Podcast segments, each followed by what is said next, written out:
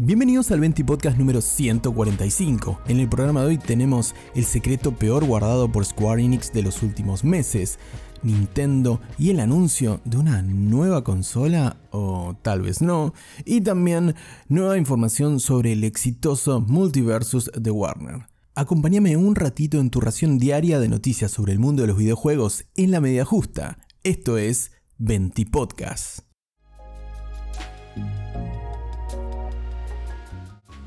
En la primera noticia del día de hoy toca hablar sobre el secreto peor guardado por Square Enix de los últimos meses, como es el lanzamiento de un nuevo remake para Tactics Ogre.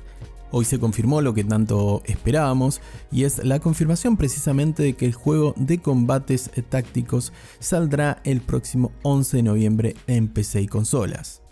Este Tactics Ogre es sin duda un referente dentro del subgénero de combates tácticos y JRPG, como lo es sin duda el aclamado Final Fantasy Tactics. Y ahora con esta confirmación oficial de Square Enix nos encontramos que el próximo 11 de noviembre vamos a poder jugar uno de los grandes clásicos de este género, adaptado para las consolas actuales. Este nuevo Tactics Ogre Reborn se basará en un remake previo que ya tuvo el juego en 2010 llamado Tactics Ogre Let Us Cling Together, y conservará todas las mejoras de aquel remake que se basaba a su vez en el título original de Tactics Ogre de 1995, que mejoraba entre otras cosas la jugabilidad, la interfaz y por supuesto el apartado, el apartado estético, tanto el sonido como los gráficos. Bueno, ahora vamos a contar por supuesto con gráficos en Full HD y mejoras en cada uno de los apartados del juego, tanto en la interfaz como en su sistema de combate, que ha sido mejorado específicamente para este nuevo remake. Realmente, si te gustan este tipo de juegos con vista isométrica por turno, si sos de ese nicho tan específico de los juegos tácticos, no te puedes perder este Tactics Ogre, que además posee como condimento una apasionante narrativa en la que nuestras decisiones alteran el curso de los hechos y los resultados de nuestros combates también nos llevarán a diferentes finales del juego, que en este caso presentará la mejor versión hasta la fecha, o eso al menos esperamos. Luego de tantos rumores y tantas filtraciones que te comenté aquí en el 20 Podcast, finalmente tenemos la palabra oficial y ahora solo resta esperar un poquitito hasta el próximo 11 de noviembre. En la fecha en la que iba a caer Starfield, bueno, tendremos otro gran título de un género completamente diferente al título de Bethesda, pero que sin duda, al menos a mí, me hypea un montón. Otra cosa de la que no queda dudas es que los remakes están realmente de moda y Square Enix parece estar sentándole bastante bien esto de traer títulos algo viejitos o títulos de la época de Super Nintendo para actualizarlos a la tecnología de consolas y de PC actual. Tactics Ogre va a llegar el próximo 11 de noviembre, como te decía, a PlayStation 4, PlayStation 5, Nintendo Switch y PC a través de la plataforma Steam, teniendo lanzamiento en digital por supuesto en Steam y en lanzamiento físico para PlayStation 4 y PlayStation 5. Además, los que precompren el juego, la edición deluxe, van a tener, por ejemplo, acceso al soundtrack original de Tactics Ogre, el clásico de 1995.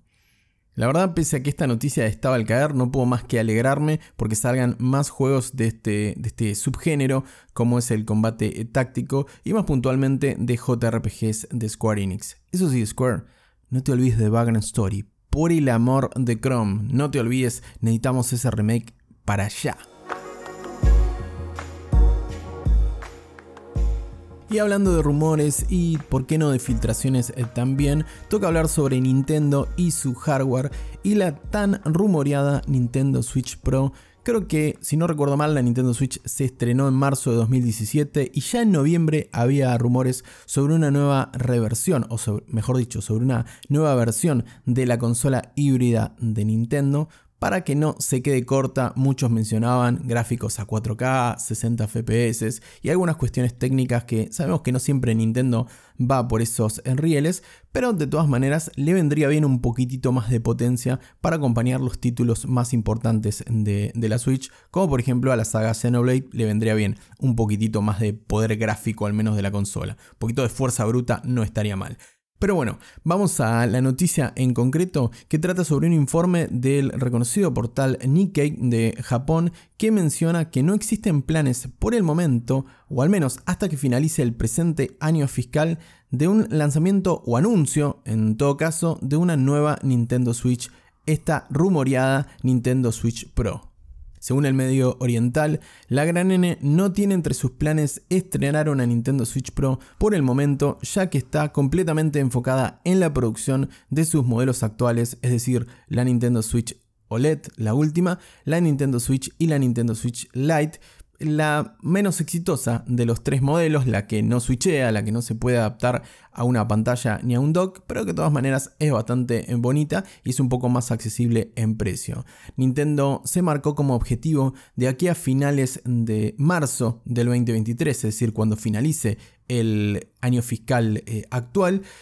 alcanzar una nueva meta de unidades vendidas alrededor del mundo con su Nintendo Switch de alrededor de 23 millones de consolas. Actualmente la Nintendo Switch en el último informe financiero de los de Kyoto ha vendido alrededor de 111 millones de consolas, lo cual la pone en el top de las consolas más vendidas de toda la historia. Aún así, por supuesto, la crisis de los semiconductores de la que tanto hablamos en el 20 podcast la ha afectado y al igual que pasó con las otras compañías de entretenimiento y de videojuegos más concretamente, han visto una retracción más que nada en sus ganancias, pero sin duda su producción y sus cadenas de logística se han visto resentidas. Por eso es que Nintendo quiere retomar ese exitoso camino que tiene la Switch y quiere volver a acelerar para cumplir ese objetivo de 23 millones de consolas en lo que va del año fiscal, es decir, de marzo de 2022 a marzo de 2023, lo que colocaría a la Nintendo Switch, si se cumple ese objetivo,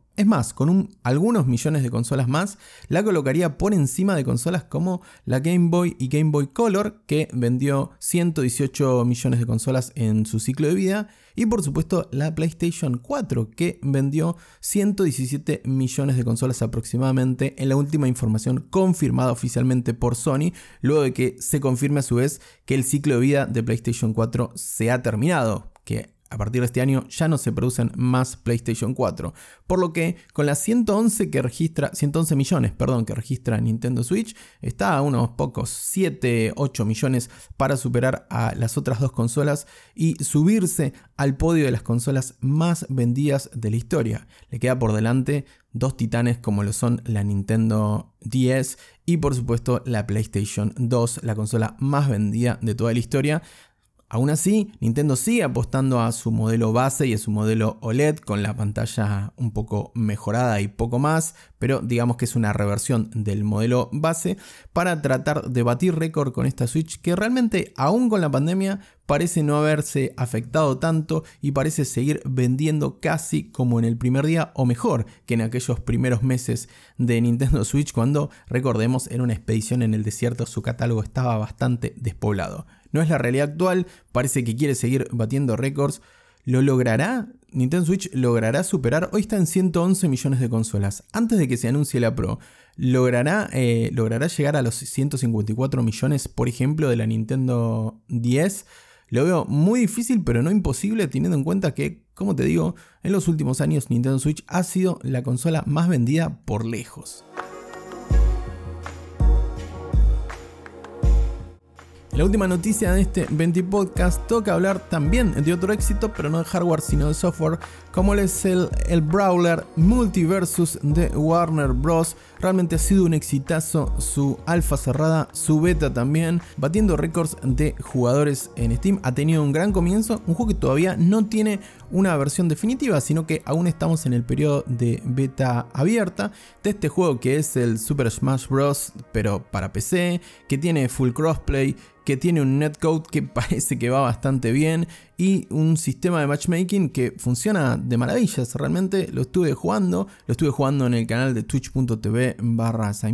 lo estuve jugando también con los colegas de Cultura en twitch.tv barra Cultura IC, a quien le mando un abrazo, a Brunito, a Okelaus, a todos ellos. Y realmente nos hemos sorprendido de lo bien que funciona, lo divertido que es este cruce de que se empiecen a dar de hostias eh, Shaggy de Scooby-Doo con Superman, con Arya Stark de Game of Thrones. Algo que no sabíamos que queríamos, pero sin duda eh, sabemos que necesitamos a partir de hoy en nuestra vida a los que nos gustan los juegos multiplayer y los juegos competitivos. Teniendo en cuenta este prometedor arranque, parece que el juego no presentaría problemas, pero Warner ha decidido retrasar un poco la salida de su primera temporada y la llegada de nuevos personajes, como por ejemplo el caso de Morty de la famosísima serie Rick and Morty, que se va a estrenar próximamente. Se esperaba, el, el personaje, perdón, la serie ya se estrenó hace muchísimos años, pero se esperaba que llegue Morty junto con el lanzamiento de la versión 1.0 y la primera temporada de este multiversus, no obstante, a través de del perfil oficial,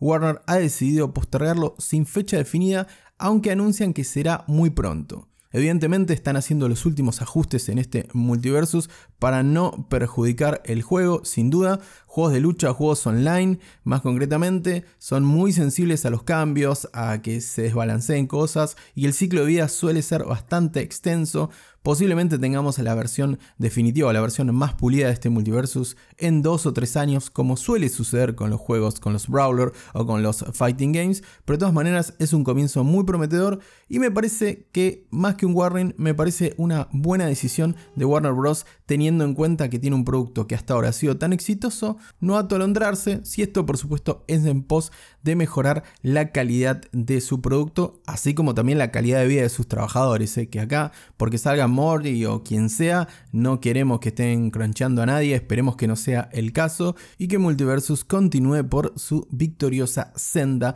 de multiplayer, el mejor Super Smash Bros. fuera de Nintendo Switch. ¿Veremos? ¿Llegará Nintendo Switch Multiversus? Lo veo complicado teniendo a su hermano mayor ahí que ha batido récords también en la consola híbrida de Nintendo, ¿no? ¿Jugaste Multiversus? ¿Te gustan los Brawler? Déjame tu comentario en la caja de comentarios si me estás escuchando en ebooks o a través de arroba en Twitter si me estás escuchando en Spotify. Finalizamos un nuevo 20 podcast. Te agradezco como siempre a la compañía del otro lado. Te invito a dejar tu follow, así me ayudas a hacer crecer este pequeño espacio. Nuevamente, muchas gracias por estar escuchándome en este ratete. Te mando un gran abrazo y que tengas una muy bonita tarde.